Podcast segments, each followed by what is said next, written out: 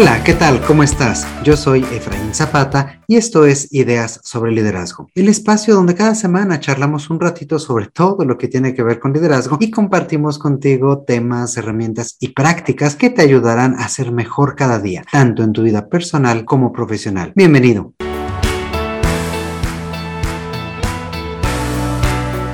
El día de hoy quisiéramos hacer algo diferente y comienzo contándote algo que me sucedió el fin de semana. Fíjate que estaba pues navegando por Twitter y entre tantas noticias que inundan la red concernientes a la actual guerra entre Rusia y Ucrania, llamó mi atención un tweet, un tweet de una mujer ucraniana que justamente solicitaba ayuda en un tema muy puntual. Su tweet estaba en inglés, pero decía algo así: Como muchas otras personas en Ucrania, he estado viviendo y trabajando a un ritmo muy intenso por más de un mes. En los últimos días apenas duermo tres a cuatro horas. ¿Qué prácticas me recomiendan que no tomen mucho tiempo y que me ayuden a sostenerme? Nos estamos preparando para lo que es aún un largo maratón. Necesito tener la fuerza necesaria. Con eso cerraba el tweet y, nosotros, eh, tú que me estás escuchando, imaginémonos por un momento. Si la situación que se vive en Ucrania está generando tensión y estrés en las personas alrededor de todo el mundo, imagínate el tener que vivir todos estos acontecimientos en carne propia, pues es sin duda terrible e inimaginable. Regresando al tweet que les comento me llamó mucho la atención, hay dos cosas en particular. Por un lado, la autoconciencia de que es necesario tener apoyo y tener nuevas prácticas que le ayuden a las personas a sortear este tipo de situaciones. Y por otro, el gran apoyo de las personas, algo que muchas veces no se vive en las redes sociales. Después de leer varios de los consejos que otros usuarios le daban a Alexandra, que es la persona autora del tweet, me quedé pensando cómo muchos de ellos también nos ayudan a nosotros como líderes que no estamos viviendo literalmente una guerra, pero que sí podemos estar teniendo nuestras propias batallas personales, que sí podemos estar viviendo situaciones de crisis y de estrés en, nuestra, en nuestro entorno, en nuestro contexto. Y el día de hoy, justamente me gustaría retomar algunas de las recomendaciones de los usuarios y compartirlas contigo, guardadas todas las proporciones con lo que significa e implica una guerra con todas sus letras. Todos estamos viviendo nuestras propias batallas. Todos tenemos estas situaciones de crisis que generan estrés, frustración, enojo, y tantas otras emociones que exigen no perdernos a nosotros de vista. Es decir, estar atentos a nuestro bienestar y a cómo estamos en todo momento. Y para ello podemos encontrar prácticas cotidianas para responder de la mejor forma posible. Y como dice Alexandra, tener la energía necesaria para sostenerse a lo largo de todo este tiempo y todo este maratón que cada uno estamos viviendo. Y bueno, para hacer esto un poquito más dinámico, el día de hoy también nos acompaña nuestro querido productor Edgardo. ¿Qué tal? ¿Cómo estás? Hola Efraín, ¿qué tal? ¿Cómo estás? Muy contento de poder acompañarte nuevamente en nuestro podcast semanal y al mismo tiempo conmovido con lo que estás comentando. Sí, conmovidos creo que estamos todos y, y les cuento, hace unos días cuando compartía con Edgardo esta experiencia, esta idea y decidimos hacer este episodio, fue él quien nos ayudó a hacer una selección de algunos tweets, de algunas respuestas para, para comentar en este espacio, ¿verdad? Así es, Efraín. Eh, sin duda estar en una guerra debe ser una experiencia desgarradora, desoladora y muy agotadora para cualquier persona, para cualquier ser humano. Al igual que tú, me, sorprende la cantidad de respuestas de gente de todo el mundo que le dan a la autora de este, de este tweet. Y en general creo que también podemos ver tres tipos de consejos que, que aportan.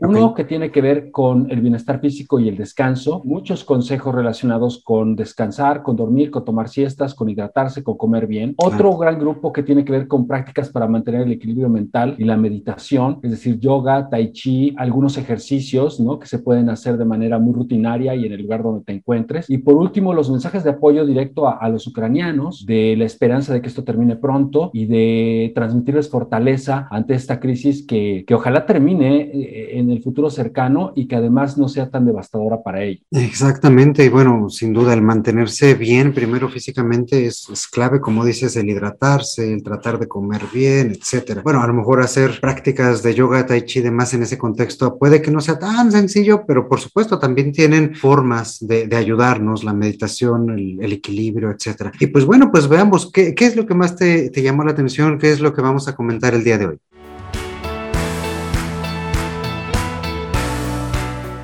Pues mira, vamos a ver precisamente, eh, eh, yo creo que estas prácticas que pueden ser de alguna manera realizables en el espacio donde te encuentres, que son, que no requieren de mucho esfuerzo, que no requieren tampoco de ninguna herramienta en específico, que no requieren a lo mejor tampoco de un conocimiento previo y que pueden ayudar a mantener a flote a quien esté pasando por una crisis de este tipo. Vamos a, a analizarlos ellos, vamos a comentarlos, pero antes, Efraín, me gustaría muchísimo, si me permites, invitar a toda nuestra audiencia, a todos nuestros amigos que nos están escuchando, a que involucren, inviten, hagan llegar nuestro podcast y nuestras redes sociales a sus amigos y a sus contactos. Seguramente quienes nos escuchan de manera semanal han encontrado resonancia en lo que abordamos en este espacio y seguramente también conocen a alguien que puede ser de alguna manera beneficiado o puede involucrarse en, en la dinámica de nosotros para poder formar nuestra comunidad, ampliarla más y que podamos también tener una conversación directa. Pueden escribirnos, eh, lógicamente, a nuestro correo electrónico, que ya lo mencionaremos más adelante, pero también pueden compartir este, este episodio de nuestro podcast con sus amigos y así todos ir aprendiendo y juntos crecer de manera conjunta, ¿no crees? Claro que sí, pues me ganaste la invitación, así que, que por favor, todos aquellos que nos escuchan, ayúdenos a crecer, por favor. Exacto, Efraín. Pues bueno, vamos a empezar, vamos a ver cuáles son de estos consejos los que nos pueden ayudar a librar nuestras propias batallas.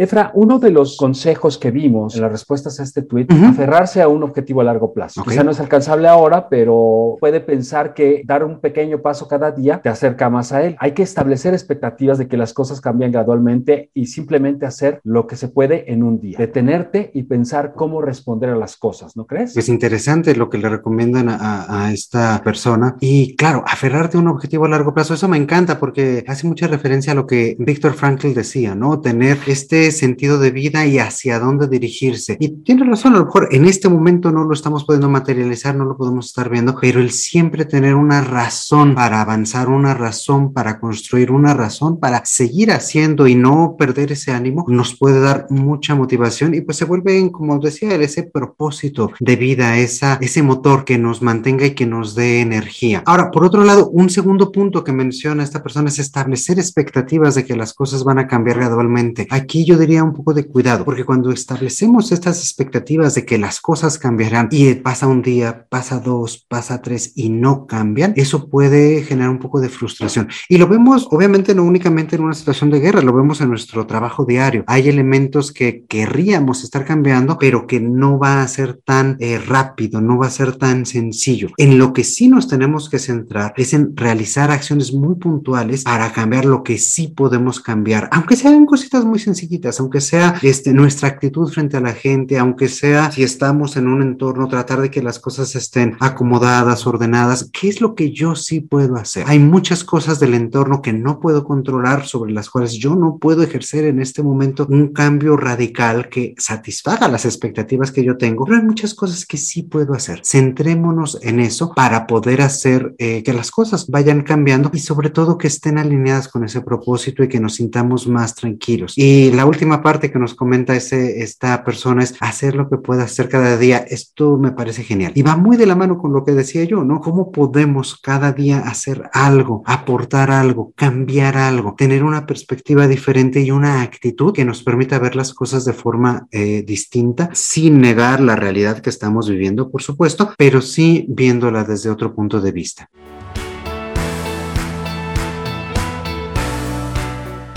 Otro de los consejos que le daban a la autora de este tweet es prestar atención plena es difícil cuando estás funcionando con adrenalina. Escribe todas las cosas que estás viviendo y son tan impensables. Solo puedes ser honesto contigo mismo sobre ellas y arranca la página después. También tiene dos, tres elementos interesantes. El primero es esta parte de atención plena y tiene toda la razón. Cuando, cuando estamos bajo estrés, cuando estamos en este nivel de adrenalina tan alto, incluso es difícil hasta relajarse. Y eso lo vemos todos los días nosotros que a lo mejor vivimos en una ciudad que tenemos mucho estrés, que tenemos un trabajo demandante. Cuando estamos funcionando con altos eh, temas de estrés, incluso estamos como en un acelere constante. Esto eh, también se puede ver inclusive, por ejemplo, en las diferencias entre las personas que vivimos en ciudades y las personas que viven en campo. Simple y sencillamente el ritmo que traemos, el acelere que nosotros que estamos en una ciudad tenemos, se nota hasta en la forma en la que hablamos. Y cuando lo digo, hasta lo noto en mí mismo, ¿no? El ritmo que traigo en esta, en esta charla, en esta conversación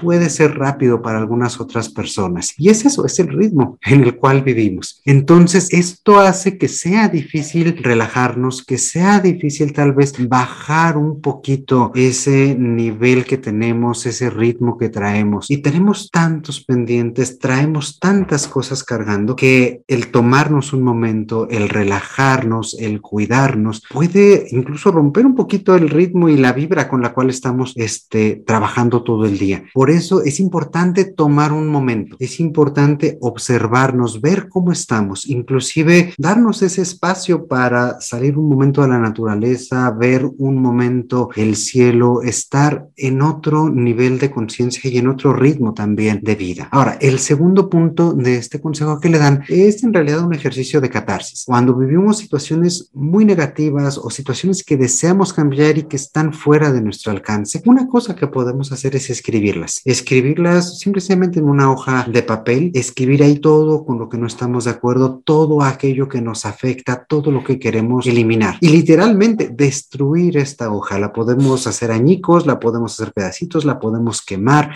Todo esto parece muy simbólico, pero en realidad lo que hace es quitar de nosotros cierto peso, sobre todo de nuestra mente, hacer que no sea lo principal que ocupa nuestra cabeza, sino tratar de verlo desde otra, desde otra forma.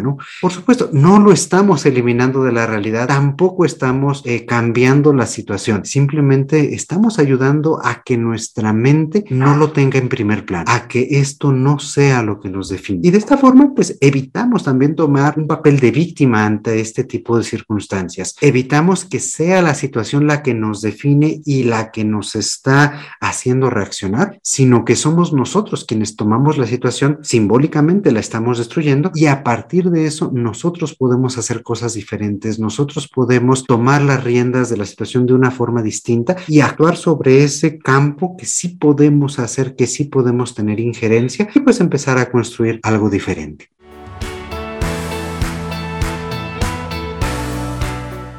El siguiente consejo que le dan a, la autora de este tweet dice así: escribe una nota antes de tratar de descansar, enumera todas las preocupaciones o tareas pendientes y comprométete a lidiar con ellas después de dormir, después de que tu descanso te ayude a resolverlas. Esto me parece maravilloso para los líderes, para todas las personas que estamos en, en contextos no de guerra, sino que tenemos estas preocupaciones, estas pendientes, y creo que todos los tenemos de alguna u otra forma. Hay personas inclusive que este nivel de estrés y estos pendientes que están llevando en su día a día, literalmente, literalmente no les permite dormir o que se despiertan a la mitad de la noche pensando en qué van a hacer al día siguiente, pues todos estos pendientes que traen, todas las actividades que van a estar haciendo y pues incluso sufren de insomnio. Para todas estas personas, el, este consejo que nos dan en, en Twitter es, es fundamental. Si nosotros enumeramos todos estos pendientes que tenemos, lo que estamos haciendo es ayudar a nuestra mente a liberarse. ¿Qué es lo que hace nuestro cerebro? Nuestro, nuestro cerebro hace que todos estos pendientes y temas que traemos, dice, esto es muy importante, no lo olvides, no lo olvides, no lo olvides. Y por no olvidarlo, no nos deja dormir, no nos deja descansar. Cuando nosotros literalmente los escribimos en una hoja de papel, en un cuaderno que podemos tener,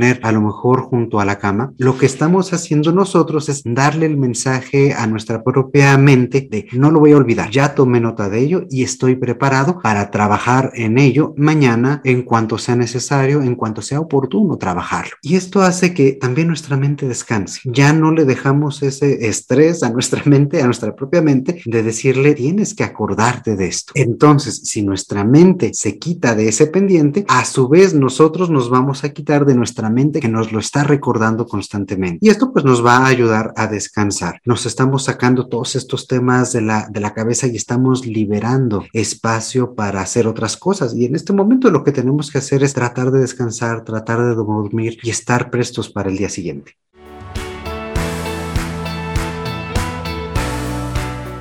Un, consejo más que le dan a, a la autora del tweet Dice así, reduce tus objetivos, pero configura alarmas para recordarte las tareas fáciles de realizar. Te sentirás realizado y tendrás tiempo para procesar lo que está pasando. Música, música, música. Eh, bueno, por un lado, la música, esta reiteración de la música. Y esto es algo que en nuestro día a día también podemos usar para ser más eficientes, para poder tener una energía, un ritmo, como decíamos al inicio, un ritmo diferente. Podemos utilizar música más tranquila para descansar, podemos utilizar música más activa para hacer, para hacer alguna actividad rápida, incluso para hacer ejercicio. E incluso recordarás, Edgardo, tenemos todo un episodio que tiene que ver con, con esto en este podcast acerca de cómo ser más productivo con la música. En cuanto al otro, a la otra parte de esta recomendación que le hacen a Alexandra sobre reducir los objetivos y tener estos recordatorios sobre las tareas fáciles de realizar, creo que también lo podemos aplicar muy fácilmente. Justamente se trata de conseguir estas pequeñas victorias de las cuales ya también hemos hablado en otras ocasiones. Son estas tareas fáciles de realizar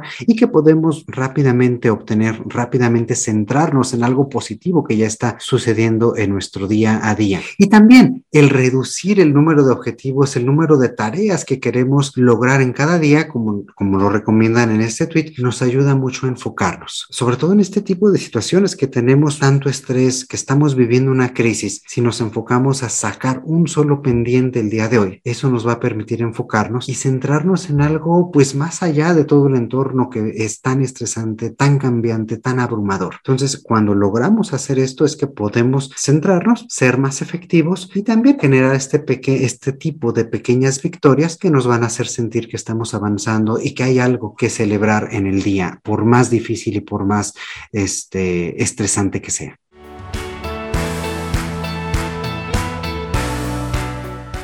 Tú fuiste quien descubrió el, el, el, el tweet de esta persona. ¿Tú qué le recomendarías? Pues fíjate que justamente le, le contesté eh, y pues me atrevo aquí a compartir esa respuesta con todos nuestros amigos. Y yo les decía que, bueno, puede ser difícil, pero hay que centrarse en tres grandes cosas con una actitud positiva. El primero es aquellas cosas que por las cuales puede ella estar agradecida. Ella y pues todos aquellos que viven una situación tan estresante o de crisis como ya hemos descrito anteriormente. ¿Qué cosas es lo que puede agradecer en ese día. Y hay que ver que por más duro, por más eh, insostenible que parezca la situación, todos los días hay algo bueno, aunque sea un saludo que dé una persona, aunque sea el hecho de, de estar con la capacidad para responder sobre esa situación, ya es algo que agradecer. Y el centrarnos en esta parte positiva nos puede ayudar mucho. El segundo, y tiene que ver también con lo que contestaban en, las, en otros mensajes, es ver aquellas cosas que se han logrado ese día. Aún si es una pequeñita victoria, es es algo que vale la pena, es algo por lo cual también estar felices y que nos puede ayudar a ver algo positivo en todo este entorno. Y el tercero es algo que ya también retomábamos con el primer consejo que daban nuestros amigos también de Twitter, es que tenga siempre claro el propósito, el para qué está haciendo las cosas, para qué nos levantamos cada, cada día a hacer cosas, a hacer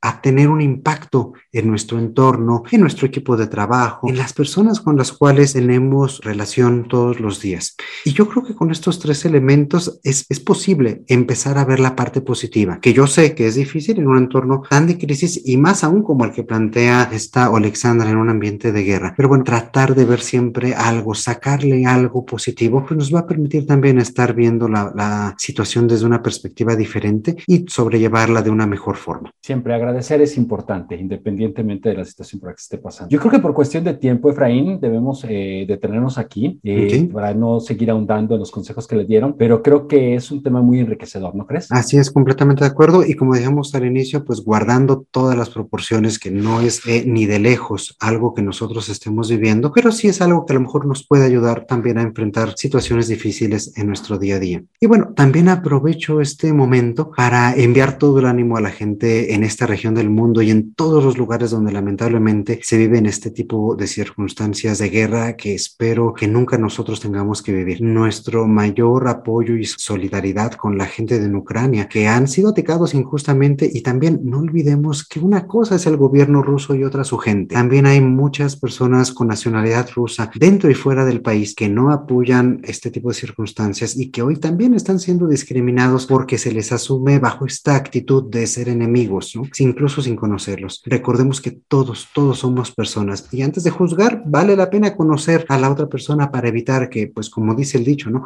Paguen justos por pecadores.